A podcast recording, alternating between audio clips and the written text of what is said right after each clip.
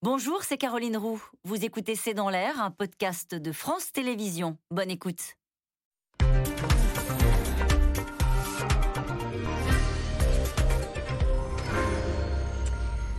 Bonsoir à toutes et à tous. Nous attendons vos questions, SMS, Internet et réseaux sociaux pour alimenter notre discussion. Ça, c'est une promesse qu'ils ont tenue, ne pas mettre en scène leur division. Pendant plus de trois heures hier soir, les cinq candidats LR ont débattu tranquillement sur l'immigration, l'économie, le pouvoir d'achat, pour convaincre les plus de 100 000 militants LR qui vont désigner leur champion ou leur championne le 4 décembre prochain. Michel Barnier, qui devait créer la surprise, a eu face à lui une alliance de circonstances et le duo Pécresse-Bertrand.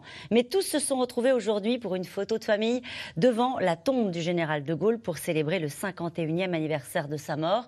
Éric Zemmour, qui se réclame lui aussi euh, du gaullisme, n'a pas fait le déplacement, mais il était dans tous les esprits. Le futur presque candidat, euh, est désormais qualifié au second tour dans toutes les enquêtes euh, pour la présidentielle, qualifié face à Emmanuel Macron, qui s'exprime, lui, ce soir à 20h. Débat LR, qui a gagné Qui a perdu C'est une question, c'est le titre de cette émission. Avec nous, euh, pour en parler ce soir, Dominique Régnier, vous êtes directeur général de la Fondapol, la Fondation pour l'innovation politique. Vous avez fait une étude avec la Fondapol qui s'intitule 2022, le risque populiste en France, qui a montré la droitisation de la France. Nous y reviendrons. Yves Tréhard, vous êtes éditeur éditorialiste, directeur adjoint de la rédaction du Figaro. Avec nous ce soir, David Revaudalon. Euh, vous êtes rédacteur en chef du service politique au journal du dimanche. Enfin, Aurélie Herbemont, vous êtes journaliste politique à RTL. Citons votre chronique tous les matins. Un air de campagne. Bonsoir à tous les quatre. Bonsoir. Merci de participer à ce C'est dans l'air en, direct. Nous allons revenir naturellement sur ces trois heures de débat. C'était tranquille, mais il s'en est quand même passé des choses. Mais un mot euh, tout de même pour débuter cette émission sur l'intervention du président de la République, Aurélie Herbemont, ce soir à 20h. Il y a une attente particulière. Ce sera la neuvième fois qu'Emmanuel Macron euh, prendra la parole euh, depuis qu'on est en, crise du Covid. Euh, ce soir, clairement, l'objectif du président, c'est de pousser les feux sur la vaccination, la troisième dose, puisqu'il y a moins de la moitié des personnes éligibles aujourd'hui à la troisième dose qui ont franchi pas. Alors, on a vu que la, peur du, gendarme avait fonctionné dès hier, puisqu'il y a 97 000 créneaux de rendez-vous ont été pris hier. Donc, peut-être que dans les heures qui viennent, ça va encore booster la, la troisième dose de vaccination. David Revedalon, faut-il y voir un acte politique. Certaines observateurs disent qu'il a bien choisi la date de son intervention, au lendemain du débat des, LR, alors même qu'on annonçait une, candidature d'Éric Zemmour. Est-ce que c'est un acte politique ou est-ce que c'est sans cynisme, euh. Euh, c'est lié à votre avis sur, euh, sur la crise du Covid, la crise sanitaire Sans cynisme, je n'irai pas jusque-là. Enfin, on ne peut pas considérer que cette intervention est forcément dictée par des motifs politiques. Il y a une situation sanitaire, on voit que l'épidémie reprend, c'est beaucoup moins grave que dans certains pays voisins, mais l'affaire est quand même assez sérieuse, donc je pense que c'est évidemment un motif sanitaire. Mais il n'a pas, échappé, évidemment à Emmanuel Macron, qui avait une situation politique particulière à droite, avec Éric Zemmour, qui avait une campagne électorale qui présentait dans laquelle il sera évidemment candidat. Donc oui, évidemment, il y a du politique là-dedans, ne serait-ce que parce qu'il sait pertinemment que dans une période de crise, bah, celui qui tient les rênes, mécaniquement, euh, recueille les faveurs de l'opinion beaucoup plus qu'en temps, euh, temps calme. Yves Tréhard, neuvième intervention du chef de l'État avec un exercice très solennel. C'est la 13e depuis qu'il est aux responsabilités, la 9e depuis la crise du Covid. Il aime ce format, Emmanuel Macron. Oui, il aime ce format, surtout qu'il n'aura pas d'intervieweur. Hein. Il peut euh, dérouler comme il veut. Donc, euh, il va nous parler aussi un petit peu des réformes, semble-t-il. C'est-à-dire qu'il va nous préparer à, à, sa campagne électorale, en fait. Il va imposer les thèmes qu'il veut dérouler pendant sa campagne électorale. Et puis, je pense que pour lui, cette crise sanitaire qui aurait pu être difficile à passer, qui aurait pu être même euh, délicate, plus que délicate, fatale, parce que mal gérée, ben finalement, elle l'a servi, cette crise sanitaire, parce qu'elle a fait oublier d'une certaine façon l'épisode des Gilets jaunes, elle a fait oublier l'épisode de la, réforme des retraites, et euh, il s'en sort plutôt grandi. On le voit dans les sondages de popularité, il est plus populaire que ses deux prédécesseurs, et dans les intentions de vote, ben, il survole les intentions de vote pour euh, l'élection de l'année prochaine. Mhm. Dominique Régnier, il est dans l'un des trois euh, candidats de droite en réalité, Emmanuel Macron. Si on considère qu'Éric Zemmour euh, est candidat, si l'on considère que la droite aura un candidat ou une candidate, il est le troisième il, y a en tout cas chez lui une partie euh, de, la, de, droite, et la droite se reconnaît en partie en Emmanuel Macron, ça, ça ne fait aucun doute. Quelle droite reste encore attachée à, à Emmanuel Macron s'il est candidat? Aujourd'hui, mhm. c'est une droite qui a été jusqu'ici plutôt incline à voter pour les LR donc c'est une droite du centre, une droite modérée, une droite de gouvernement. Euh, et ça explique euh, assez largement pourquoi la droite est en difficulté aujourd'hui. Il n'y a pas que la concurrence sur la droite de la droite qui nuit au LR, il y a cette concurrence venue euh, d'Emmanuel Macron depuis la chute François Fillon. L'élection d'Emmanuel Macron elle-même est due à une partie de cette droite, et aujourd'hui c'est même une part prépondérante.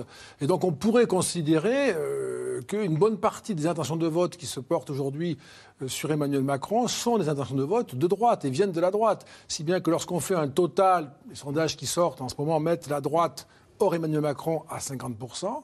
Euh, c'est bien au-delà, évidemment. Euh, moi, je l'ai mesuré à 56%, mais en étant très modéré sur la partie euh, venant d'Emmanuel Macron, on est aujourd'hui dans une France qui, de ce point de vue-là, aussi est très à droite. Mhm. Aurélie Herbemont, Bruno Le Maire, dans le journal Le Point, accorde une interview dans laquelle il dit la droite surjoue son opposition à Emmanuel Macron.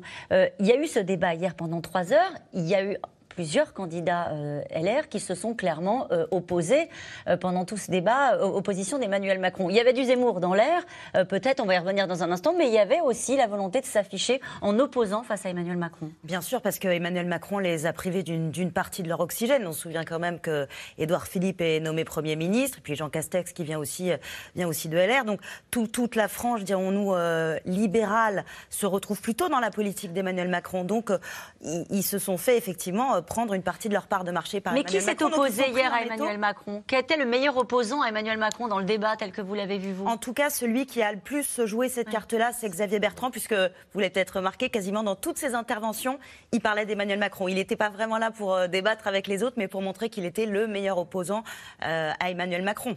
Avec quel argument euh, Comment est-ce qu'il se positionne, euh, euh, Xavier Bertrand, par rapport à Emmanuel Macron? Quand Bruno Le Maire dit qu'il surjoue une opposition, c'est pas facile pour un candidat LR aujourd'hui de, de, se positionner dans une candidature face à Emmanuel Macron. C'est sur quoi que ça se joue? C'est pas facile, effectivement, parce que sur l'économie, grosso modo, la droite n'aurait pas forcément appliqué un programme euh, très différent. Emmanuel Macron a fait la réforme de la SNCF, par exemple.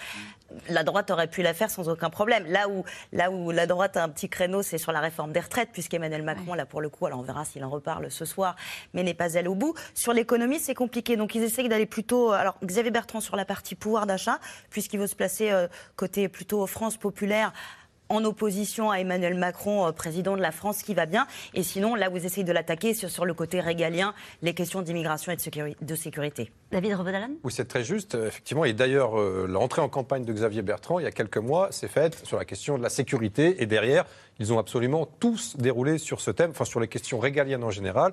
On a même vu Michel Barnier, ex-commissaire européen, euh, s'en prendre aux institutions européennes et, réclamer un moratoire sur l'immigration, qu'il a réitéré hier. Et puis même Mme Pécresse a tenu une ligne extrêmement ferme sur tout ce qui est islamisme, euh, immigration, sécurité, etc. Donc évidemment, c'est là que le différentiel peut se faire, parce que de fait, euh, aussi bien, moi je trouve que Bruno Le Maire, il fait de la politique, mais il a raison sur son constat, mais il est vrai que la faiblesse, une des faiblesses du macronisme, c'est celle-là. C'est certainement pas, Yves Tréhard l'a dit, la gestion de la crise sanitaire, qui, même si elle a comporté certaines erreurs, certaines fautes, certains couacs, est plutôt créditée dans l'opinion euh, au président. En revanche, là, il y a eu une, sans mauvais jeu de mots, une conversion d'Emmanuel Macron. On parlait de son libéralisme économique. Il était aussi initialement très libéral sur le plan sociétal, très progressiste. Souvenez-vous de ces déclarations, je ne vais pas refaire le film ici, avant la campagne présidentielle et au début du mandat. Et puis l'exercice du pouvoir, les attentats, la situation sécuritaire, la situation de l'immigration, l'a amené à virer sa cutie et à transformer son discours et son positionnement. Sauf que eh bien, euh, ceux qui l'attaquent aujourd'hui vont trouver, euh, ça vaut pour les candidats LR aussi bien que pour Éric Zemmour ou Marine Le Pen, vont trouver sans doute un flanc un peu friable de, ce point de vue-là. On va encore dans un instant parler euh, du débat, des, moments forts de ce débat, mais encore un mot qui est-ce que la Macronie redoute le plus? Dans ces candidats qu'on a vus hier, parmi les cinq, il y aura forcément le ou la candidate qui va incarner les idées euh, LR à partir de décembre prochain.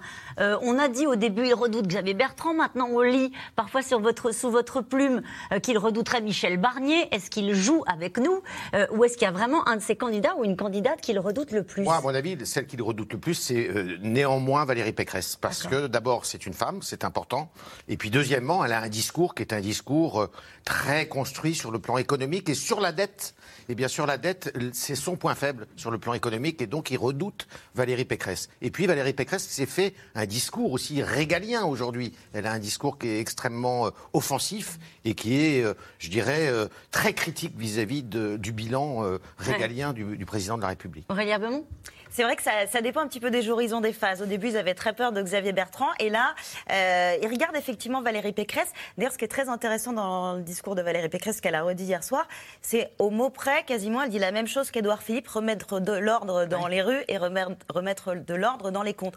Donc, il a surveillé effectivement euh, l'aspect femme peut jouer aussi dans une campagne. Et puis aussi, ils surveillent euh, Michel Barnier, mais ils ont déjà des munitions euh, prêtes au cas où, puisque Michel Barnier, quand même, effectivement, David euh, le disait, a un petit peu changé de, point de vue sur l'Europe. Et puis, à une époque, il n'était pas si Macron, incompatible, Macron incompatible oui, pardon, mm. que ça. Donc, il les surveille un peu tous, mais en fait, ce qui les, ce qui les angoisse le plus, c'est que pour l'instant, ils ne savent pas.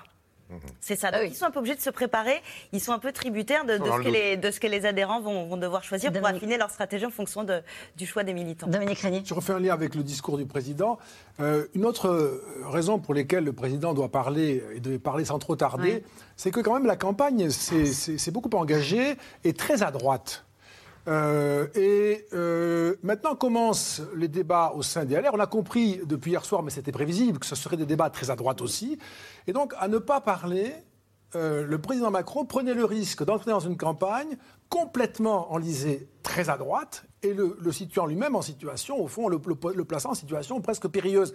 Et demain, s'il parle, on le verra bien, ce soir, pardonnez-moi, s'il parle de réforme, c'est une façon pour lui d'être non pas dans l'idéologie si on considère que la campagne est quand même très idéologique, mais dans la pratique de la réforme mm. du pays, et non pas dans euh, une forme d'excès ou d'outrance, mais dans un recentrage du propos, ce qui lui laisse un espace spécifique. Parce que là, en ce moment, on peut considérer, moi j'ai tendance à le penser, que s'il tarde trop, la campagne va lui échapper. Il va revenir un peu tard avec des, termes, des thèmes très techniques dans une France qui sera chauffée à blanc par un débat très idéologique. Et on y reviendra sur ce débat idéologique et sur ce point d'équilibre hein, euh, que vous avez identifié d'une France qui se serait droitisée avec des thématiques qui sont elles-mêmes aussi euh, portées et défendues par les Français eux-mêmes de plus en plus à droite. L'objectif principal a été respecté, en tout cas, dans ce débat, ne pas donner l'image d'une famille politique divisée.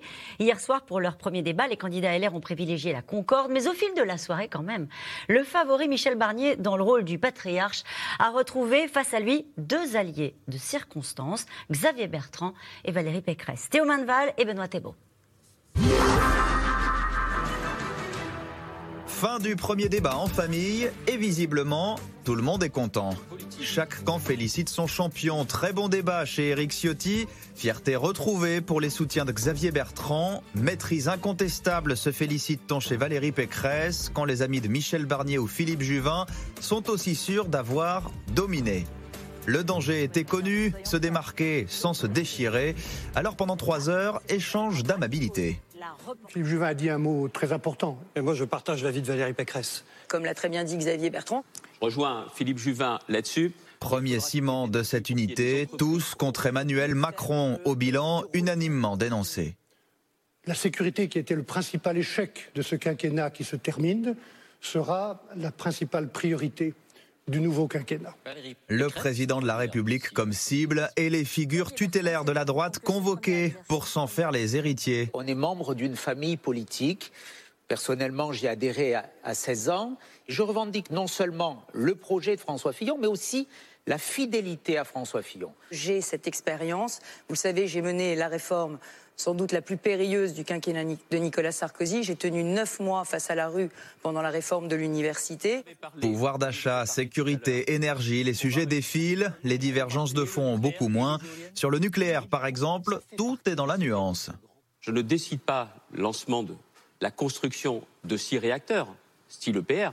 J'en demande au moins 10. Moi, je ne propose pas 10 EPR comme Xavier Bertrand, j'en propose 6. Que ce soit 6 ou 8 centrales, peut-être 10. Nous avons besoin du nucléaire. Une bonne entente de façade qui laisse tout de même place à quelques pics. Michel Barnier est présenté comme le favori des militants. Xavier Bertrand et Valérie Pécresse l'ont compris. C'est lui qu'il leur faut attaquer, alors ils vont se relayer. Michel n'a pas dit comment il financerait ces mesures. Et le vrai problème de la crédibilité d'un programme, c'est quand même de dire où on fait les économies pour pouvoir faire les dépenses. Simplement éviter, Valérie, de dire trop de choses avant, trop précisément, et de ne pas les faire après. Première attaque parée, arrive celle sur l'immigration et la promesse phare de la campagne Barnier, l'instauration d'un moratoire pour stopper les arrivées. Moi, je ne veux pas attendre, je le dis à Michel Barnier, je ne veux pas attendre 3 à 5 ans pour régler le problème. Je suis heureux d'apporter cette réponse à Xavier Bertrand qui a fait semblant de ne pas comprendre ce que je voulais dire. On va pas attendre trois- on va pas attendre 3 à 5 ans, cher Xavier. On va prendre des mesures tout de suite, comme celles que tu as proposées, et notamment sur les régularisations. Elles seront interrompues immédiatement. Euh, le, nombre d'étudiants sera ramené à 45 000 au lieu de 90 000. Et le regroupement familial, sur la base d'idées qui sont évoquées ici, sera strictement limité. Et là, je viens de comprendre que le moratoire, c'est pas du tout l'immigration zéro. Le moratoire, j'ai pas encore très bien compris comment ça fonctionne. Tir croisé en direction de Michel Barnier, pendant qu'un autre des prétendants se démarque sur l'immigration, Éric Ciotti fait clairement entendre sa différence en étant le seul à reprendre une expression polémique chère à Éric Zemmour. En faisant tomber. Moi, je n'ai pas peur des mots. S'il faut, parler de, grand remplacement. s'il faut parler de grand remplacement, euh, je parle de, de remplacement. Michel Moi, Barnier. dans cette campagne, je veux abattre le politiquement correct. Quitte à piocher dans le champ lexical de l'extrême droite, pour tous les autres candidats autour de la table, il n'en est pas question. Je n'aime pas cette expression parce qu'elle est utilisée par des gens, et notamment une personne, nous le savons bien, euh, qui n'a pas la même histoire que nous, qui confond Pétain avec De Gaulle. L'ombre d'Éric Zemmour qui a plané sur ce débat. Alors justement, le polémiste, concurrent ou adversaire? Pétain, De Gaulle, ils étaient concurrents ou adversaires? Alors vous avez la réponse en ce qui me concerne. Moi, je suis gaulliste. Plutôt un concurrent, ce n'est pas un ennemi. Éric Zemmour dresse un constat. Et ce constat, moi, je ne le nierai pas. C'est ni un adversaire, ni un concurrent. Moi, je ne sais pas ce qu'il est. C'est un commentateur de la chose publique. Quand on fait de la politique, on ne commande pas. On fait des propositions. Et des propositions. Les candidats LR ont encore trois débats télé pour en faire avant le vote des militants début décembre. Alors, je vais vous poser la question qui fait le titre de cette émission, qui a gagné, qui a perdu. Euh, mais d'abord, peut-être, je donne la parole à Jean, dans l'Essonne. Euh, à l'issue de ce premier débat, un candidat a-t-il montré une vraie stature de président? Dominique Régnier. Bah, moi, je crois que. Je dire pourquoi la question est, étrange pour euh, quelqu'un comme moi, et je pense pour beaucoup. C'est qu'en fait, la question doit être posée à ceux qui sont électeurs. C'est-à-dire 120 000 personnes. Euh, on peut regarder l'émission, le débat d'hier, moi je l'ai regardé comme téléspectateur, et on peut le regarder comme euh, téléspectateur concerné par le vote. Ils sont 120 000 à devoir voter. C'est eux théoriquement que s'adressent en priorité euh, l'oratrice et les orateurs. Et donc, euh, il faudrait avoir le point de vue des 120 000 qui, qui, qui forment quand même un groupe euh, très particulier. Vous les connaissez un peu, les 120 000 Bah, C'est-à-dire que c'est. Enfin, pas tant que ça, parce que ce sont des adhérents des LR. C'est pas la France de droite, c'est plus étroit que ça. Ce sont les adhérents des LR. Et donc, c'est bien sûr une expression de la France de droite. On connaît euh, globalement leurs préoccupations et, et leurs préférences politiques, mais parce qu'on connaît les préférences et les préoccupations de la France de droite dans son ensemble. Euh, je n'ai pas, moi, d'études euh, très particulières sur les 120 000 euh, adhérents des, des LR. Mais c'est à eux qu'il fallait parler hier soir. Est-ce Et- qu'ils leur ont parlé à eux? je pense qu'à certains moments, euh, il ne parlait qu'à eux, que certains des orateurs, notamment Eric Ciotti, n'ont parlé qu'à eux, euh, du début jusqu'à la fin, et que d'autres se sont peut-être un peu égarés à tel ou tel moment à parler aux téléspectateurs comme s'ils étaient au premier tour d'une présidentielle. Et les téléspectateurs peuvent dire celui-là il me plaît bien ou celle-là elle me plaît bien, mais euh, il faut convaincre les 120 000 qui regardent. C'est pour ça que pendant toute la soirée, Aurélie Herbemont, il y a eu des clins d'œil. Alors, c'était un, un name dropping, comme on dit. Alors, on a beaucoup cité Laurent Wauquiez, on a beaucoup cité François Fillon, on a beaucoup cité aussi Bruno Retailleau, en tout cas Michel Barnier euh, l'a fait. On sentait bien c'était euh, un- une forme d'entre-soi où il y avait des noms qui déclenchent quelque chose chez les adhérents. Il aurait presque fallu euh, créer un jingle ou une petite clochette dès qu'il y avait un nom. Attention, je, m'adresse à vous. Donc Nicolas Sarkozy, évidemment, ça ils l'ont à peu près tous fait. François Fillon, on a eu beaucoup. Éric Ciotti, qui s'est vraiment opposé. En moi, à la droite Trocadéro, j'y étais. Euh, je suis le seul, d'ailleurs, au second tour, à ne pas avoir voté pour Emmanuel Macron autour de, alors de cette table. C'était plutôt des, fauteuils. Oui, donc il y avait le côté, il faut parler. Et d'ailleurs, Michel Barnier, dans les quatre premières minutes où il a parlé, il a cité Laurent Vauquier.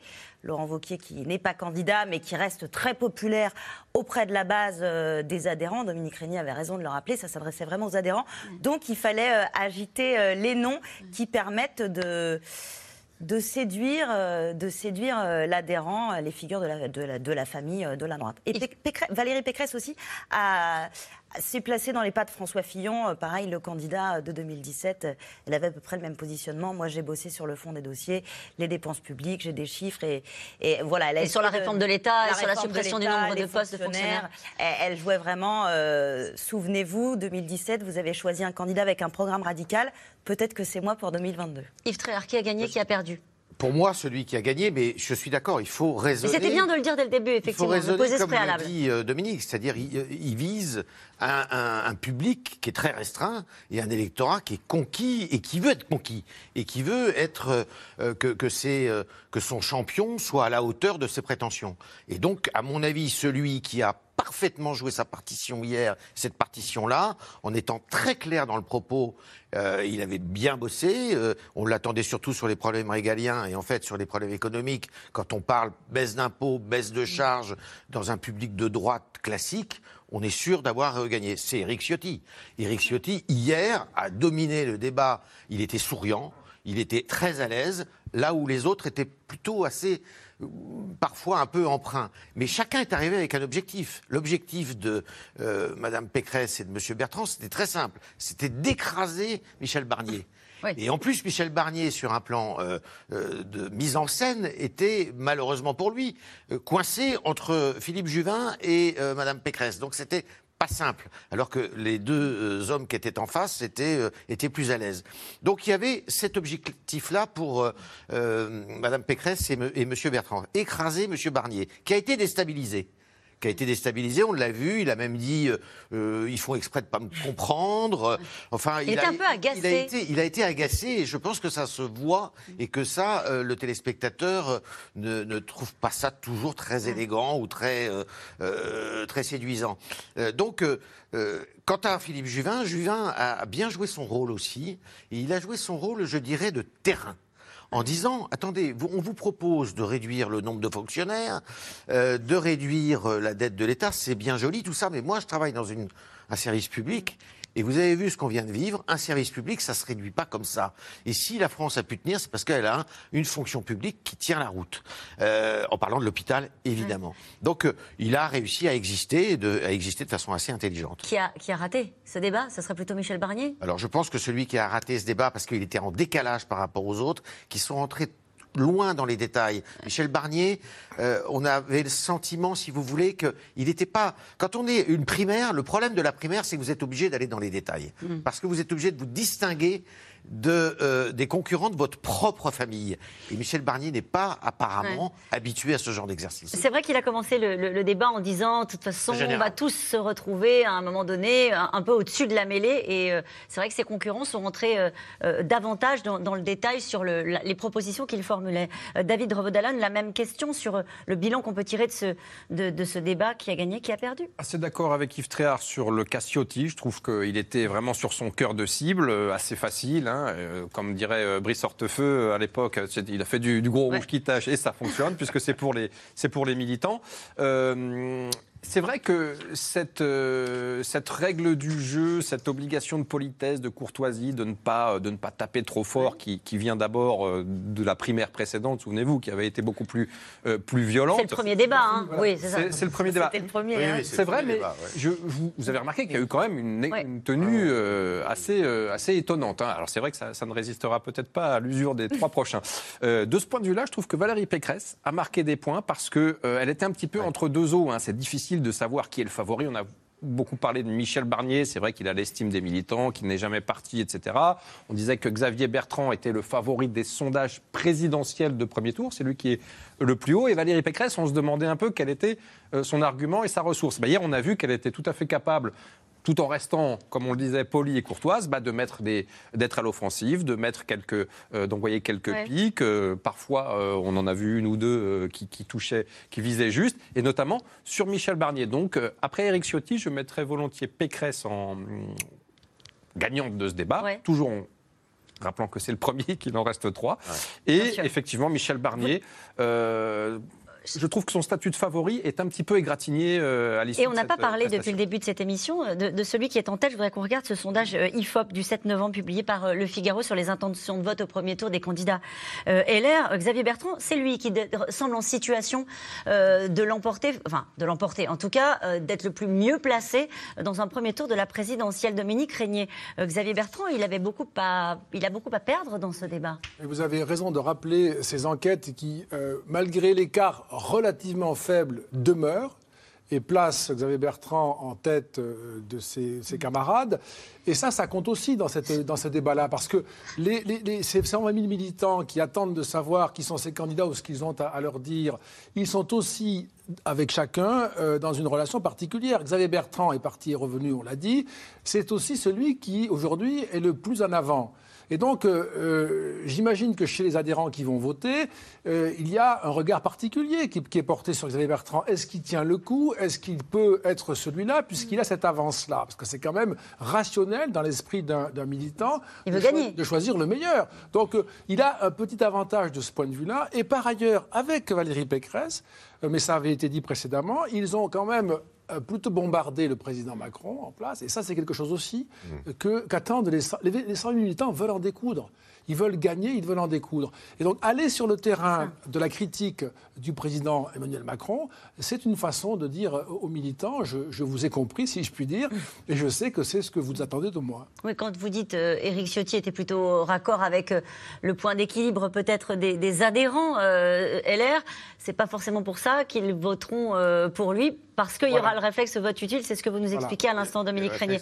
Euh, un mot, Aurélie Herbemont, sur, euh, sur Xavier Bertrand, qui, à, à quelques moments dans le, dans le débat, est, est apparu un petit peu, euh, non pas mal à l'aise, mais essayant au moins au début de, de trouver son, son rythme. Oui, parce que moi, ça m'a frappé. Je trouve que tout le début de l'émission, il était un peu absent par rapport à une Valérie Pécresse qui était extrêmement offensive, euh, Michel Barnier qui essayait de parer les coups. Et au début, Xavier Bertrand avait l'air d'être plutôt dans l'observation. Après, il est revenu dans le, dans le match. Euh, mais il faut dire que Xavier Bertrand, il a quand même euh, beaucoup à perdre dans ce débat, mais dans ce congrès. Il y a encore euh, un mois, il disait qu'il était candidat à la présidentielle sans passer euh, par la case adoubement de sa famille. Là, c'est qui tout double en fait qu'il joue Xavier Bertrand. Donc ça fait des années qu'il prépare sa candidature à la présidentielle et il, il s'en remet à 120 000 militants, peut-être un petit peu plus si les débats d'ailleurs euh, permettent d'attirer davantage d'électeurs. Il s'en remet à eux et il a aucune assurance de l'emporter. Donc il y a un côté, euh, je trouve, assez vertigineux dans la position de Xavier Bertrand euh, qui se prépare depuis des années. Et si ça se trouve, ce ne sera pas lui le candidat de la droite. Dominique Régnier, euh, ce qu'attendent sans doute les gens qui s'apprêtent à voter à cette présidentielle, c'est un récit.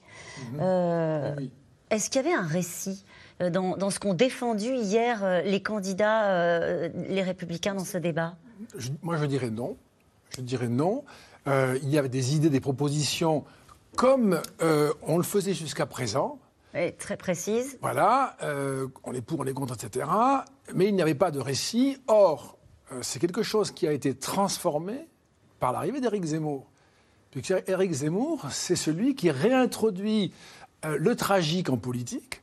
Euh, le récit, la question du, du destin du pays, en fait, tout son discours. Quand on dit, pardonnez-moi pour les gens qui nous regardent, quand on dit qu'il y a un récit, c'est une promesse au-delà de mesures euh, très techniques, c'est ça hein?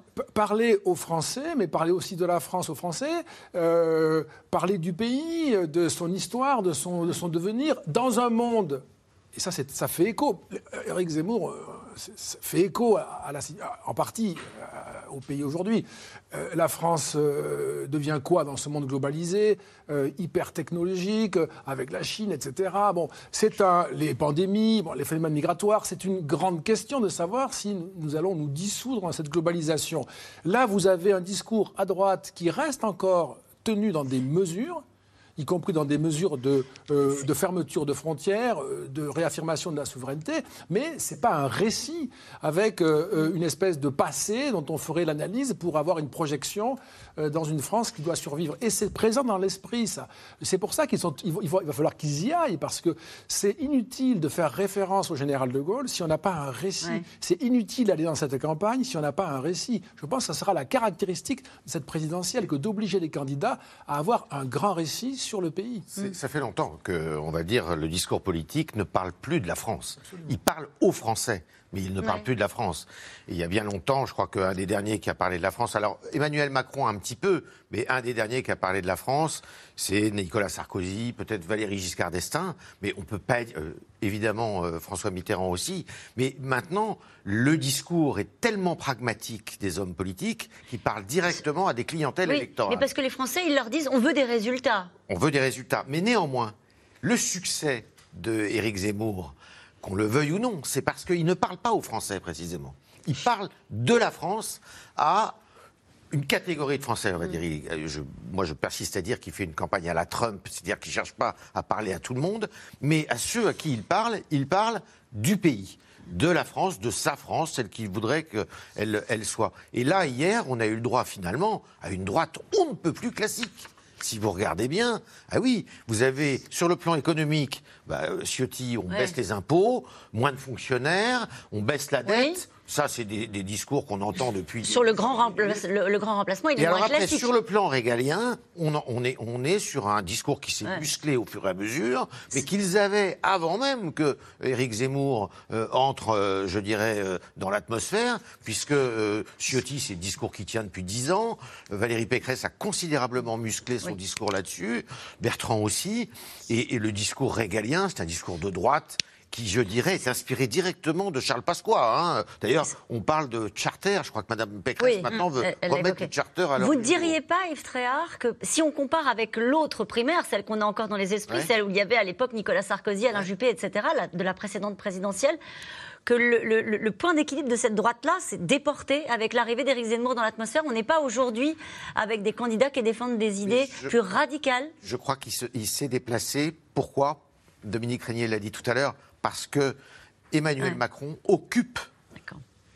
Un- une portion de la droite, la droite entrepreneuriale, la droite, euh, on va dire, libérale. Ouais. Et cette droite libérale qui était défendue en partie par euh, le- le- le- la, droite de 2017, le discours est Mm. très libéral, le discours économique notamment euh, de François Fillon et des autres, d'ailleurs en 2017. Là, ils sont euh, obligés, Mm. à cause de Emmanuel Macron, mais aussi peut-être à cause de, de Zemmour, mais je pense plus à, Ouais. à Macron qu'à Zemmour, de d'être extrêmement euh, euh, dur et euh, ferme sur le Et régalien. vous me disiez hors antenne, mais je ne trahis pas un Ouais. secret, hein, le gagnant de, de ces débats, selon vous, c'est François Fillon.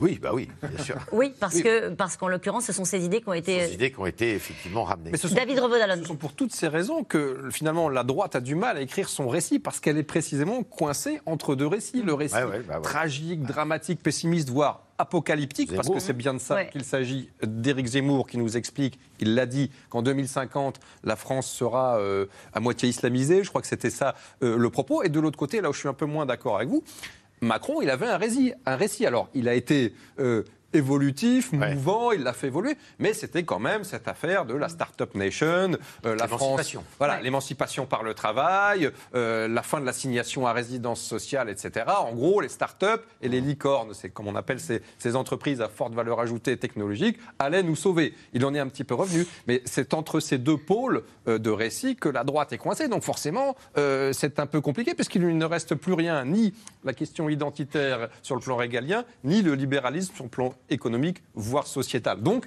pas beaucoup d'espace. La poutre travaille, comme disait Edouard Philippe, elle continue à travailler des deux côtés, sur la droite extrême et sur la droite modérée. Très rapidement, euh, quand vous regardez les propositions des uns et des autres, c'était assez homogène. Euh, encore une fois, par rapport à l'autre euh, primaire qu'il y avait eu par le passé, on voyait des, des- des positions un peu plus divergentes entre un Alain Juppé et un François Oui. Fillon. Ah bah. Là, c'est plus homogène? On avait un Alain Juppé qui défendait Voilà. quand même, souvenez-vous, l'identité heureuse. Il était d'ailleurs très bien pronostiqué par les sondages parce que précisément, pour le, le détail évoqué tout à l'heure, il jouait déjà le deuxième tour de la présidentielle. Or, on était sur une primaire. Certes, très ouverte à 4 millions. Euh, de votants, si ma mémoire est bonne, mais on était quand même sur un corps électoral de droite. Et quand vous faisiez Ouais. du centre-gauche avec un corps électoral de droite, bah, Ça c'était passait pas et c'est ce qui s'est passé. En tout cas, à six mois de la présidentielle, les enquêtes se suivent et se ressemblent. La France est à droite. Et dans ce contexte, revendiquer son attachement au général devient un passage obligé pour les candidats LR, bien sûr, mais aussi pour une partie de la gauche. Vous allez le voir aujourd'hui à Colombelle et deux églises. Pour les 51 ans de la mort du général de Gaulle, eh bien, le général ne manquait pas Juliette Vallon, Magali Lacrose et Stéphane Lopez. Rarement la quiétude de Colombay les deux églises, petit village de 700 habitants, n'aura été autant troublé. Avec la Croix de Lorraine et l'héritage de son plus célèbre habitant, le général de Gaulle, en ligne de mire. À l'occasion du 51e anniversaire de sa mort, un voyage de groupe a été particulièrement observé, celui des cinq candidats LR à la présidentielle. La grande famille de droite, plus que jamais rassemblée derrière son chef de toujours, à six mois du scrutin.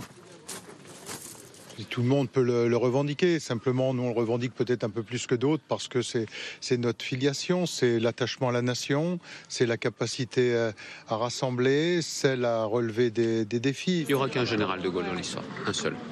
Mais il y a l'inspiration quand même. Et ça nous oblige. Et puis, euh, ça nous rassemble aussi.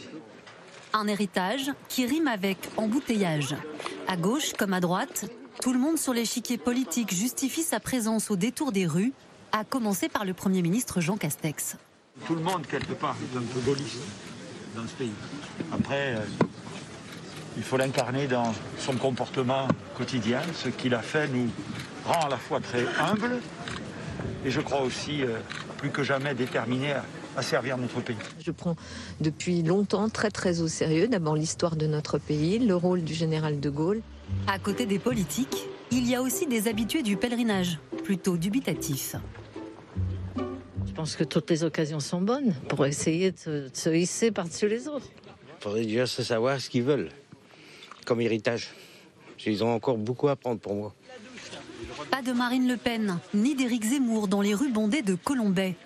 La présidente du Rassemblement national honore la mémoire du général là où il a foulé la France libérée, dans le Calvados, bien décidée elle aussi à jouer la proximité politique.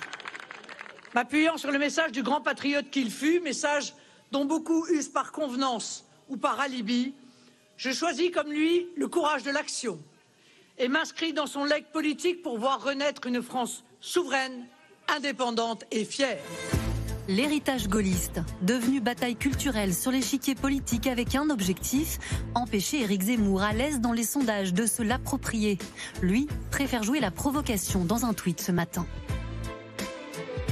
Aujourd'hui, pensant que j'allais annoncer ma candidature, toute la classe politique se déguise en général de Gaulle. Et Macron redéclare la guerre au Covid-19. Je vous propose d'en rire, c'est ce qu'aurait fait le général. Pour l'ancien président Nicolas Sarkozy, pas question que le polémiste identitaire ne touche à un cheveu du général de Gaulle. Lors d'une rencontre devant des hommes d'affaires hier, il lâche ses coups. Toute parole ne se vaut pas. Tout le monde n'est pas capable de faire de la politique et d'être un homme ou une femme d'État. Je ne suis pas sûr d'ailleurs que le général de Gaulle aurait forcément apprécié ce que M. Zemmour a dit de Pétain. Le général de Gaulle, un totem politique devenu incontournable et pour cause. Selon un récent sondage pour le Figaro, 37% des électeurs se situent aujourd'hui à droite contre 20% à gauche, avec comme principale préoccupation l'insécurité et l'immigration. De quoi faire déraper certains candidats à la présidentielle comme Arnaud Montebourg. Dimanche, le candidat de la remontada a proposé de bloquer les transferts d'argent privés vers les pays refusant d'accueillir leurs ressortissants expulsés par la France. je suis décidé à taper au portefeuille. Il y a 11 milliards de euh, transferts d'argent qui passent par Western Union sur euh, euh, l'ensemble des euh, pays d'origine. Eh bien, euh, nous bloquons tous les transferts aussi longtemps qu'on n'a pas un accueil de coopération. Une sortie qui pourrait coûter cher à l'ancien socialiste. À quelques mois de la présidentielle, le legs politique de Charles de Gaulle finira-t-il par bénéficier à l'un des nombreux candidats? Et si le général n'avait tout simplement pas d'héritier? Il y a tellement plus d'espace à gauche, Dominique Régnier, qu'on voit euh, euh, à la fois euh, la candidate socialiste Anne Hidalgo dire je suis euh, gaulliste du 18 juin et aller à Colombey les deux églises, et Arnaud Montebourg euh, faire des propositions qui sont des propositions euh, portées par Marine Le Pen et Éric Zemmour. Ben, C'est un des aspects de ce qu'on appelle la droitisation, euh, terme que j'utilise moi-même. Il n'y a pas de droitisation sans effondrement de la gauche. Euh, Aujourd'hui, dans toutes les enquêtes d'opinion, on peut le constater aisément, le total des candidatures de gauche ferait un premier tour à moins de 30 Euh, la gauche en France, au premier tour de la présidentielle, jusque dans les années 90, elle était à, à- à 50% plutôt, hein, au premier tour, pas, loin de 50%. Donc aujourd'hui, elle est à moins de 30%, on peut la retrouver sans difficulté autour de 25-26%. Euh, parmi les raisons qui expliquent cet effondrement de la gauche et qui donc contribuent à droitiser le pays par définition, euh, il y a euh, le fait qu'elle n'a pas su prendre en compte et s'occuper de sujets qui préoccupent les Français en général, les classes populaires en particulier comme la sécurité, la question de l'influence de l'islam sur le pays, notamment la, la laïcité, euh, l'égalité homme-femme, et puis euh, euh, la question de l'immigration. La gauche pourrait dire des choses là-dessus. Elle pourrait répondre par la laïcité, elle pourrait répondre par la sécurité, c'est d'abord euh, pour les, pour les plus pauvres que c'est nécessaire, euh, etc. Elle pourrait dire l'immigration, il faut la réguler pour préserver le niveau des salaires. Enfin, la gauche devrait tenir un discours là-dessus. Elle n'a pas voulu le faire depuis très longtemps, enfin, elle n'a jamais voulu le faire sous la cinquième. Et donc, elle laisse un territoire euh, désert. Et quand on dit que la France euh, est très à droite, ce que l'on mesure, en regardant euh, quels sont les Français qui sont plus à droite encore que les autres, on trouve les ouvriers. On trouve les classes populaires, on trouve ceux qui nous disent que la fin du mois est difficile, Euh, ceux qui d'ailleurs vont être touchés par euh, les problèmes de pouvoir d'achat liés à la hausse des prix de l'énergie. Et donc euh, on a aujourd'hui une France sociale, une France populaire qui est partie à droite. C'était déjà vrai avec Marine Le Pen et avec son père. hein. C'était déjà largement parti à droite, mais c'est encore plus massif aujourd'hui. On est à 60-65%. Donc c'est euh, de, de ces classes populaires qui sont donc beaucoup plus à droite encore que le pays lui-même. Anne Hidalgo, aujourd'hui, c'est 2% d'électorat populaire. Eh oui, exactement. Voilà. C'est un. On ne peut pas euh, tenir en tant que parti socialiste si on n'a pas une base minimale dans les milieux ouvriers, dans les milieux populaires. C'est une priorité de ce qu'on a entendu euh, dans, dans ce débat hier soir, de parler à l'électorat populaire? Ben, je crois que euh, Dominique parle de la gauche qui a perdu le peuple, en gros c'est ça. La droite a perdu le peuple aussi. Aussi, la droite républicaine La droite gaulienne. La droite gaulienne. la- le- de Gaulle, c'était quoi la, la- la magie de De Gaulle d'une certaine façon? C'est euh, d'avoir la, bourgeoisie, comme parle d'ailleurs euh, Éric Zemmour, qui remet ce mot. euh, euh, Bourgeoisie patriote, euh, oui, mais bourgeoise aussi, parce que c'est vrai que c'est un mot qui avait disparu. Donc euh, la bourgeoisie, mais aussi euh, une droite populaire euh, qui était très attachée justement bah, à l'aspect social de- de- du général de Gaulle, qui, qui avait l'autorité, euh, qui défendait cette autorité, mais qui défendait aussi eh bien la participation, même euh, s'il y a beaucoup à redire sur tout ça, parce que tout n'a pas été parfait, mais euh, il avait ce côté rassembleur. Je rappelle que la politique du général de Gaulle, c'est le Conseil national de la résistance qui l'inspire, et euh, ce Conseil de- national de la résistance rassemble toutes les sensibilités politiques françaises. Or, la droite, aujourd'hui, et on le voit d'ailleurs à travers euh, le décryptage du vote de 2017 pour François Fillon, il y avait euh, euh, le, le vote populaire en faveur de François Fillon était très très, euh, je crois que c'était à peine 17%, je crois. hein. Euh, donc ça- la, la droite aussi a perdu. Et pour- qui est-ce qui a gagné cet électorat populaire? Eh ben, ce sont les extrêmes. Alors aujourd'hui beaucoup plus la droite de la droite que la gauche de la gauche, euh, puisque euh, M. Mélenchon n'est pas du tout au niveau de 2017. Mais maintenant, vous avez une droite nationaliste euh, avec deux euh, candidats qui, à eux deux, font l'équivalent de 34%. Avec une prime encore de Marine Le Pen vis-à-vis de l'électorat populaire. avec une prime de Marine Le Pen pour l'électorat populaire, mais ce que, ce que cherche à faire absolument Éric Zemmour, il le dit, je ne sais pas s'il va y, a- y arriver, mais il dit, moi je veux justement essayer de commence. rassembler Ouais. et d'avoir un électorat populaire euh, derrière moi. Dominique Régnier, vous dites ça commence Euh, le, le fait d'observer, alors on observe ce que les sondages nous disent, puisque là, pour Éric Zemmour, on n'a pas d'antécédent ni de corps électoral qui correspond à une expérience historique. Euh, la- la- L'augmentation du score d'Éric Zemmour, qui est maintenant, comme vous le disiez tout à l'heure, euh, dans beaucoup d'enquêtes au second tour, euh, eh bien, s'accompagne de l'arrivée de, classes populaires, d'électeurs issus des classes populaires. Et ce sont, c'est une, un- une autre conséquence du transfert de vote qui vient de chez Marine Le Pen.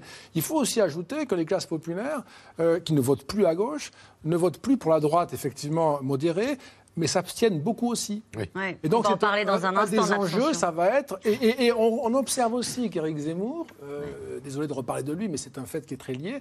Éric Zemmour fait venir, dans les intentions de vote, fait venir à lui des abstentionnistes. Des électeurs qui n'avaient pas l'intention de, de- de voter et qui viennent voter parce qu'il est candidat ou il semble candidat. Une question toujours qui concerne Éric Zemmour, une question d'une téléspectatrice de C'est dans l'air. En quoi Éric Zemmour incarnerait-il le gaullisme, opportunisme, provocation, irrespect de la part du polémiste? Il y a de la provocation chez Éric Zemmour, parce que réhabiliter Pétain en se prétendant gaulliste, je pense que c'est quand même un petit peu fort de café. Donc, euh, il essaye, Éric Zemmour essaye de dire oui, le RPR des origines, c'est moi, etc. Mais son positionnement par rapport au pétainisme rend quand même l'affaire assez compliqué à faire, euh, à faire se- accepter aux, aux vrais gaullistes, dirons-nous. hein. Il se réapproprie De Gaulle, notamment sur un aspect qui est fort important, c'est celui de l'immigration. Euh, Dans les mémoires du général de Gaulle, il y a tout un discours sur euh, la décolonisation et euh, justement de l'Algérie, dont Éric Zemmour se sert, mais abondamment. Il suffit de lire son dernier livre. La France n'a pas dit son dernier mot, et là-dedans, il fait toute une interprétation de, euh, du général de Gaulle, le général de Gaulle disant mais on ne peut pas euh, continuer en 1900 entre 58 et 62 à vivre avec l'Algérie française parce que de toute manière l'Algérie va euh, nous coloniser, ça va être le contraire. Il l'écrit à peu près comme ça. Il dit Ah, je ne peux pas que ok. Colombais, les deux églises, ça il le dit à, à, à l'imperfite, deviennent. Colombais les deux mosquées. Vous vous rendez compte pour pour Éric Zemmour, c'est du gâteau, ça. C'est du. Donc il, il, il ré- il s- il récupère cet aspect-là aussi beaucoup, le général de Gaulle. Il y a quand même, pardon, une forme de David pas dire schizophrénie ou des- de grands écarts idéologiques, ça c'est impossible. hein. évident. De Gaulle et Pétain, c'est pas possible. Mais je rappelle que là, vous, vous utilisiez la métaphore de la succession hein, Oui. du général, de l'héritage. Il y a quand même un précédent, c'est Marine Le Pen.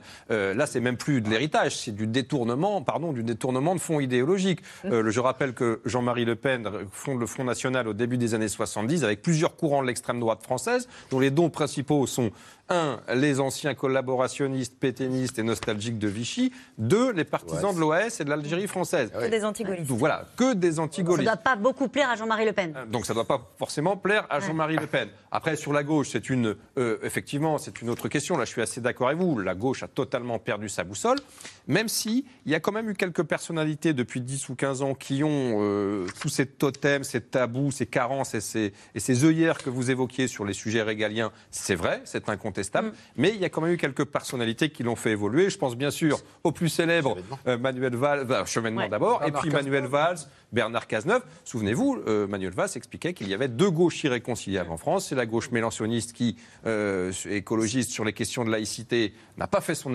aggiornamento et est encore euh, condamnable, et l'autre gauche, mais qui a du mal à faire valoir ses positions par rapport à une droite qui, elle, est, ferme sur ses principes. Et, pour faire suite précisément à ce que vous dites, David Dallon, je voudrais qu'on voit cette courbe de la, Fondapol, hein, un sondage de la Fondapol avec Opinionway sur les, problématiques euh, qui intéressent particulièrement les Français. Ce qui est intéressant, alors je vous demande un peu d'attention, mais c'est votre travail, hein, euh, euh, Dominique Régnier. Euh, il y a des courbes qui se croisent. C'est intéressant de voir que réduire la délinquance et réduire les inégalités sociales, eh bien les courbes se croisent. Réduire le chômage et réduire l'immigration, les courbes se croisent. C'est-à-dire que c'est peut-être cette évolution-là de l'opinion que la gauche n'a pas vue arriver. Oui, absolument. Et elle n'a pas vu en quoi c'était des préoccupations pour la gauche, pour Ouais, les classes ça. populaires. Et quand le chômage baisse, ce qui est le cas aujourd'hui, eh bien, les Français ne disent pas il n'y a plus de problème. Ils disent eh ben, il y a des problèmes qu'on va pouvoir pousser davantage, euh, comme euh, la sécurité, l'immigration ou l'influence de, de l'islam. Euh, je voulais juste, si vous me permettez, ajouter un mot. Le, le- le discours qu'a fait Marine Le Pen était quand même tout à fait stupéfiant. Parce que c'est la première fois, à ma connaissance, qu'un leader du Front National ou du Rassemblement National fait la leçon à la droite sur le gaullisme. C'est-à-dire qu'elle leur, elle leur dit euh, vous, vous êtes des gaullistes de fraîche date, moi je le suis depuis toujours. Enfin, c'est quand même ce qu'elle a dit. Très- En tout cas, ce sera peut-être elle, la grande gagnante euh, de cette élection euh, présidentielle, l'abstention. Les équipes de C'est dans l'air se sont rendues à Forbach, c'est à la frontière avec l'Allemagne, dans ce territoire très industriel. L'abstention atteint des records, y compris euh, à la présidentielle. Reportage l'air d'Hermidjian et Diane Cacciarella.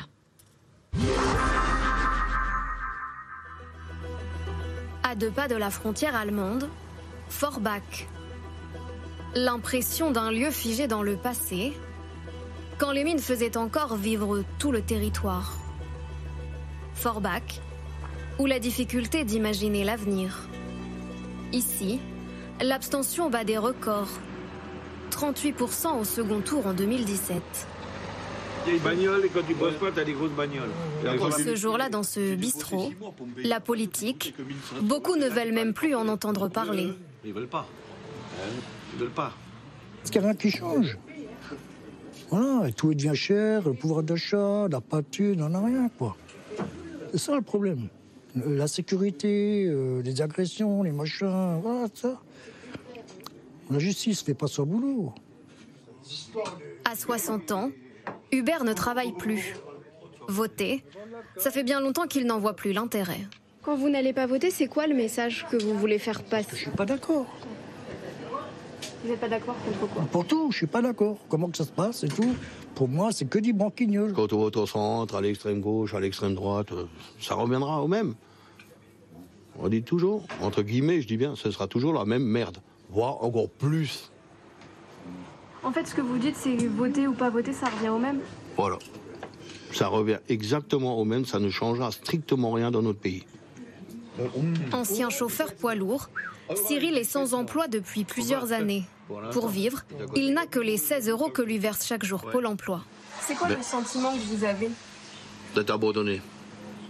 Abandonné par notre, par notre gouvernement, euh, ils font rien. Ils-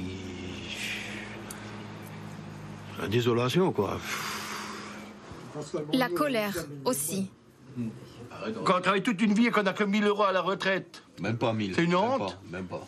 Ma mère a travaillé toute sa vie, elle a 983 euros. Elle a travaillé jusqu'à 63 ans. Vous croyez qu'on doit les aimer?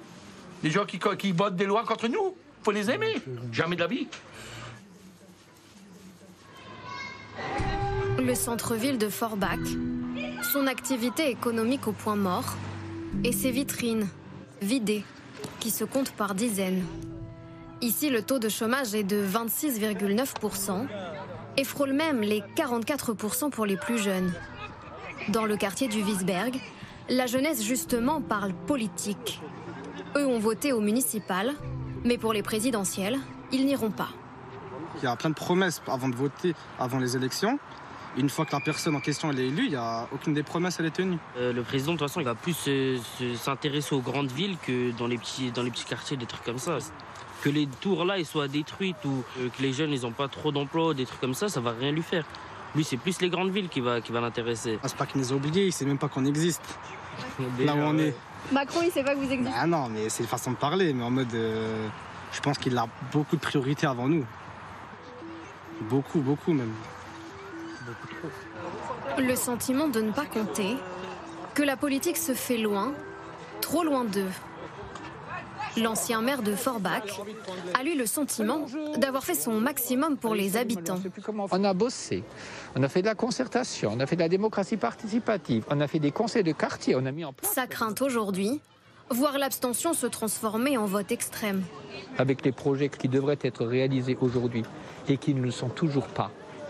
Pourquoi ne le sont-ils toujours pas?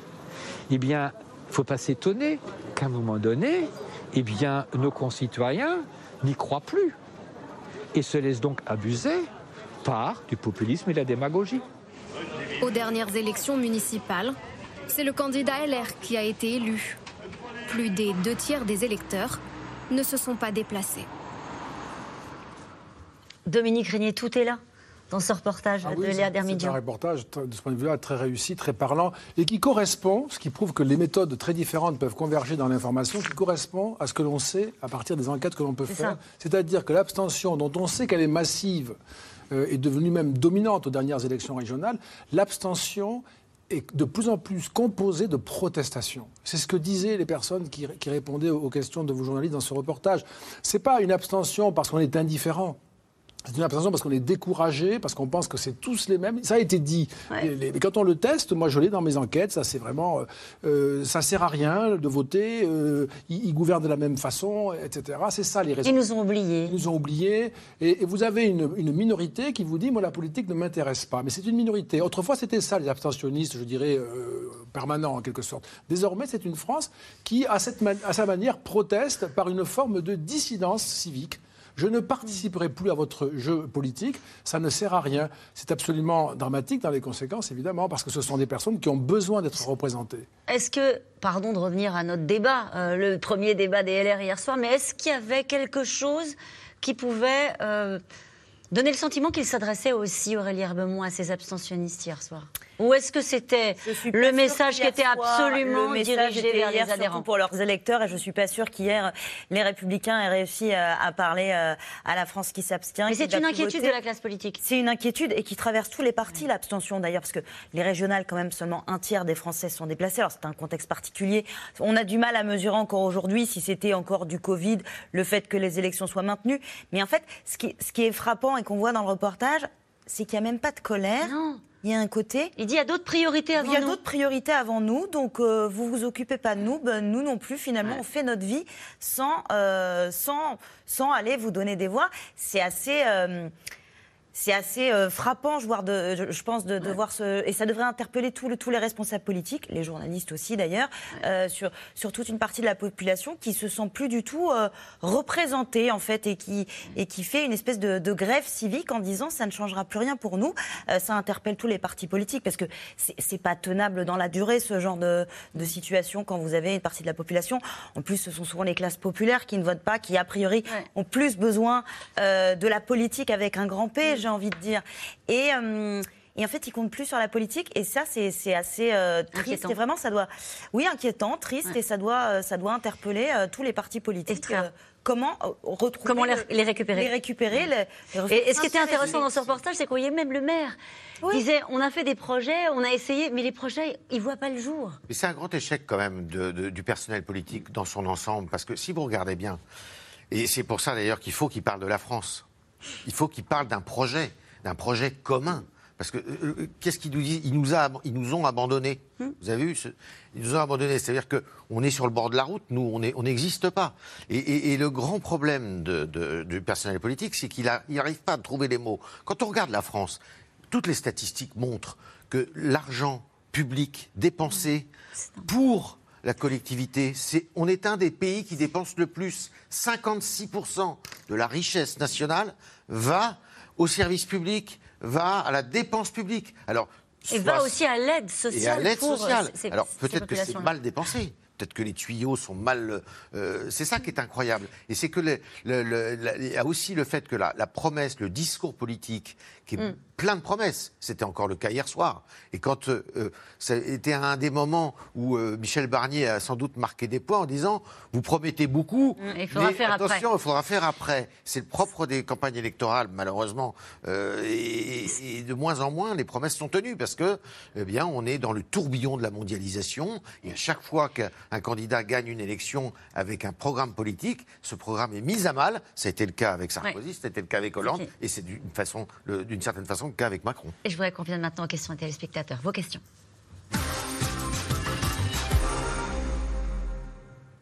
Et on revient au début de notre discussion. Qui s'est clairement détaché lors du débat hier? Qui a marqué des points? Qui n'a pas été à la hauteur? Qui résume? Bon, je, non, je, je- je Ouais. reste sur le même constat. Euh, Ciotti a plutôt euh, marqué des points, Pécresse un petit peu aussi. Moi, je dirais que Xavier Bertrand a été un- sans doute un peu déceptif dans la mesure où euh, il, il n'est pas euh, au niveau, à la hauteur où il espérait être, et ce depuis des mois. En fait, son plan n'a pas fonctionné aussi bien qu'il l'espérait. Les sondages peuvent-ils beaucoup changer à la suite de ce débat? Ah, ce que... Non, enfin, c'est en train de. il y a Ça un- va impacter quand même peut-être euh, l'image de, de l'ensemble des Françaises sur ces candidats. Ça aura un impact. Il faudra qu'il y ait les quatre débats. Parce que ça, ça infuse, si vous voulez. hein. Les gens en parlent, euh, commentent. euh, ils ne l'auront pas vu, la plupart de ceux qui en parleront, mais ça aura des effets. Et donc, dans les semaines qui viennent, on pourra ressentir dans les enquêtes d'opinion les effets euh, de ces débats, qui seront très importants, ces effets. Puisque ceux qui regardent principalement ces débats, indépendamment des adhérents, ce sont les Français de droite, qui cherchent à savoir si cette droite-là, la droite classique, je dirais, de gouvernement, est encore dans la course, ou s'il faut anticiper son changement de comportement électoral vers Emmanuel Macron ou vers la droite de la droite. Vous pouvez dire, vous, vous iriez jusqu'à dire que ces débats et même le vote au Congrès pourraient envoyer des bataillons de- d'anciens LR euh, du côté de Macron ou du côté de. Je pense que c'est déterminant. Ou même le, le mouvement inverse, éventuellement, s'ils arrivent à convaincre, s'ils s'en sortent bien, si- etc. C'est en réalité, ces quatre débats sont un, un moment décisif dans la campagne pour la présidence. Il joue, le, le parti Les Républicains joue sa survie. hein. Avec ces débats. Ah oui, s'ils loupent cette séquence où en plus les feux de l'actualité sont euh, concentrés sur eux, parce que euh, s'ils loupent cette séquence-là, Parti socialiste. exactement, eh ben euh, ils partent. si- S'ils loupent ça, ils, ils- ils partent en, en division. Enfin, c'est, ils éclatent. Ils doivent montrer leur utilité dans le paysage politique, en fait. C'est rien de moins que ça. Ils doivent montrer qu'ils sont utiles au débat politique. Ils ont euh, cinq mois pour le faire. Il reste trois autres débats. Trois autres débats. D'ici au Oui, 4 oui, c'est- décembre. c'est- toute la, toute la présidentielle. Je- pour pardon, juste un petit mot pour rebondir là-dessus. Euh, c'est vrai que pour l'instant, les cadres LR ne bougent pas vraiment en direction de Zemmour. Vous avez quelques cas, le sénateur Sébastien Meurant, le lyonnais Étienne Blanc qui vient de se faire sanctionner, mais ce sont des cadres intermédiaires. À partir du moment Ils où vous attendent. avez un candidat si c'est le cas, si d'aventure c'est le cas, un candidat modéré, euh, une Pécresse par exemple, il pourrait y avoir des bataillons effectivement de LR qui partent euh, direction d'Éric Zemmour. C'est la plus modérée à vos yeux? Euh, euh, oui, je dirais ça. Oui? Une question Enfin, d'Olivier. enfin, Non, non, il y a nouvelles Barnier. positions de Barnier. Barnier. Ah oui, enfin, Bon. le, le nouveau Barnier est un peu moins modéré que l'ancien. Voilà, Alors, le nouveau Barnier et, et- et la Pécresse d'aujourd'hui. Voilà. Euh, Olivier, dans les Pyrénées-Atlantiques, Michel Barnier, au profil largement rassembleur, peut-il battre Emmanuel Macron? Encore faut-il être au second tour. C'est Ouais. ça, tout- c'est ça tout le défi. Après, on a remarqué quand même que les Français aiment bien changer de type de président quand ils changent de président. Donc c'est vrai que Michel Barnier peut être euh, l'inverse euh, d'Emmanuel Macron. De quel point de plus- vue, euh, il, oui. il- il- il est plus âgé déjà, mine de rien. Ça, ça fait une vraie différence. Et puis et Michel Barnier visiblement est beaucoup moins européen qu'il y a quelques mois, donc euh, il se différencie un peu d'Emmanuel Macron. Une question d'Anne-Marie dans l'Essonne. N'y aura-t-il pas une entente entre Xavier Bertrand et Valérie Pécresse? Si l'un gagne, l'autre sera Premier ministre Oui, on peut imaginer que ça, mais c'est pas, c'est pas encore l'heure là. Euh, on peut imaginer que ça soit le cas euh, dans le courant du mois de décembre, une fois que les cartes seront, les dés seront, seront jetés. Mais vous l'avez dit, leur sujet, là, au 5, c'est la qualification de la droite au second tour. C'est maintenant ça euh, qui est oui. en train de. Enfin, de non, se pour le moment, ils jouent leur carte personnelle. hein. Leur propre puis, qualification leur propre au second tour du Congrès. Bien compris. Mais collectivement, la droite sûr, euh, joue ça puisqu'elle est quatrième désormais hein, dans les enquêtes d'opinion. quatrième, ouais. À défaut d'obtenir la présidence, François Fillon est-il devenu une éminence grise chez les LR Pas Non. du tout. François Fillon fait tout à fait autre chose. Il voyage beaucoup. Euh, il s'occupe beaucoup euh, euh, de fait du business. son, son propre business. Et euh, c'est tout. Mais en tout cas, son héritage politique est très Ah, important. est On en parlait tout à l'heure. Eric Ciotti, Valérie Pécresse s'en- revendique beaucoup. Et Valérie Pécresse a beaucoup de, de proches collaborateurs de la campagne de Fillon autour d'elle. Une question de François euh, en Loire-Atlantique. LR et Emmanuel Macron, une différence de style, mais des programmes proches? Dominique Régnier. Oui, des, enfin, des programmes proches, oui, ça sans aucun doute. Alors c'est compliqué parce qu'il y a ce que l'on dit, il y a ce que l'on fait, mais c'est certainement qu'on peut retrouver assez largement les LR, non seulement chez Emmanuel Macron, mais dans son gouvernement, euh, puisqu'on l'a on l'a dit. Euh, il y a un aspect sur lequel il y a une différence forte, c'est l'aspect sociétal. Hein, euh, Emmanuel Macron, très clairement, est beaucoup plus progressiste sur le plan sociétal que euh, les LR qui sont restés sur des positions assez largement conservatrices. Une question de Stéphane en Loire-Atlantique. Si Éric Ciotti est candidat, pourrait-il faire alliance avec Éric Zemmour? Non, je pense que euh, ça, me paraît compliqué. Euh, si- S'il est candidat, si vous voulez, s'il gagne euh, cette primaire, et c'est pas exclu, il peut tout à fait gagner. Je vous rappelle qu'en 2017, personne n'avait vu venir François Fillon. hein. Il était le troisième, voire le quatrième homme.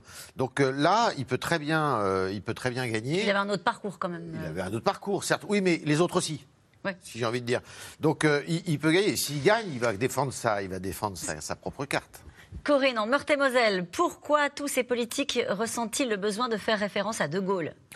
Parce que on a vu quand même, il faut le dire, une baisse de décennie en décennie du niveau du personnel politique, que les grands hommes d'État, que les grands hommes politiques, que les grands présidents se font, il faut le dire aussi, de plus en plus rares, et que forcément on va chercher dans les mannes euh, du gaullisme et dans le passé et l'histoire de France, eh bien ces grandes figures consensuelles, à tel point que vous avez, vous l'avez dit, euh, d'Anne Hidalgo à Marine Le Pen, étaient tous là. tout le monde est gaulliste. Euh, Qu'est-ce que ça veut dire, le général de Gaulle, pour ces, ces gens qu'on a entendus euh, dans le reportage tout à l'heure euh, Ça dit encore quelque chose, Ouais, ça, le gaullisme? Voilà, exactement. Moi, c'était la question que je me posais parce que, quand même, euh, le général de Gaulle, c'était il y a longtemps maintenant. Et d'abord, il y a des effets de génération. euh, et donc, euh, il, faut, il faut aussi bien comprendre que ça dit de moins en moins. C'est de moins en moins clair. Et puis, il y a ceux que nous avons écoutés dans votre reportage, on ne leur a pas, j'imagine, demandé quels étaient leurs engagements euh, électoraux antérieurs, mais on pouvait aussi imaginer qu'ils venaient d'une gauche et que c'était des déçus de la gauche. Donc ce n'était pas forcément des personnes qui faisaient référence au général de Gaulle dans leur discours. Tous les candidats semblent courir après Éric Zemmour. Est-ce qu'il dicte une nouvelle manière de faire de la politique, Aurélie Herbemont? Euh, il les force en tout cas à se positionner par rapport à lui. Et c'est en ça qu'Éric Zemmour euh, est, est assez fort parce qu'il les oblige à courir après lui. Et ça c'est très important quand on, quand on fait de la politique d'obliger les autres à courir après soi.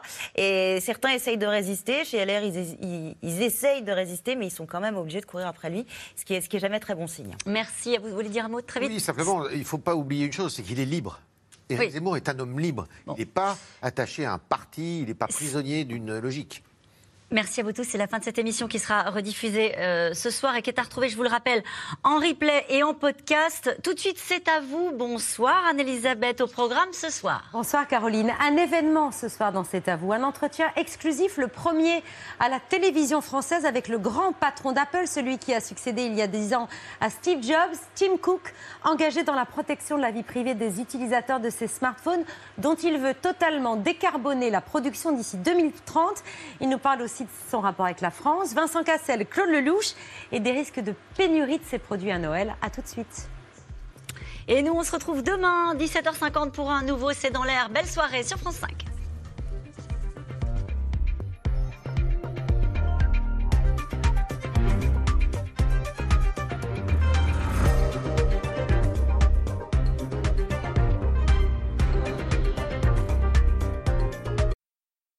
C'était C'est dans l'air, un podcast de France Télévisions. Alors s'il vous a plu, n'hésitez pas à vous abonner. Vous pouvez également retrouver les replays de C'est dans l'air en vidéo sur France.tv.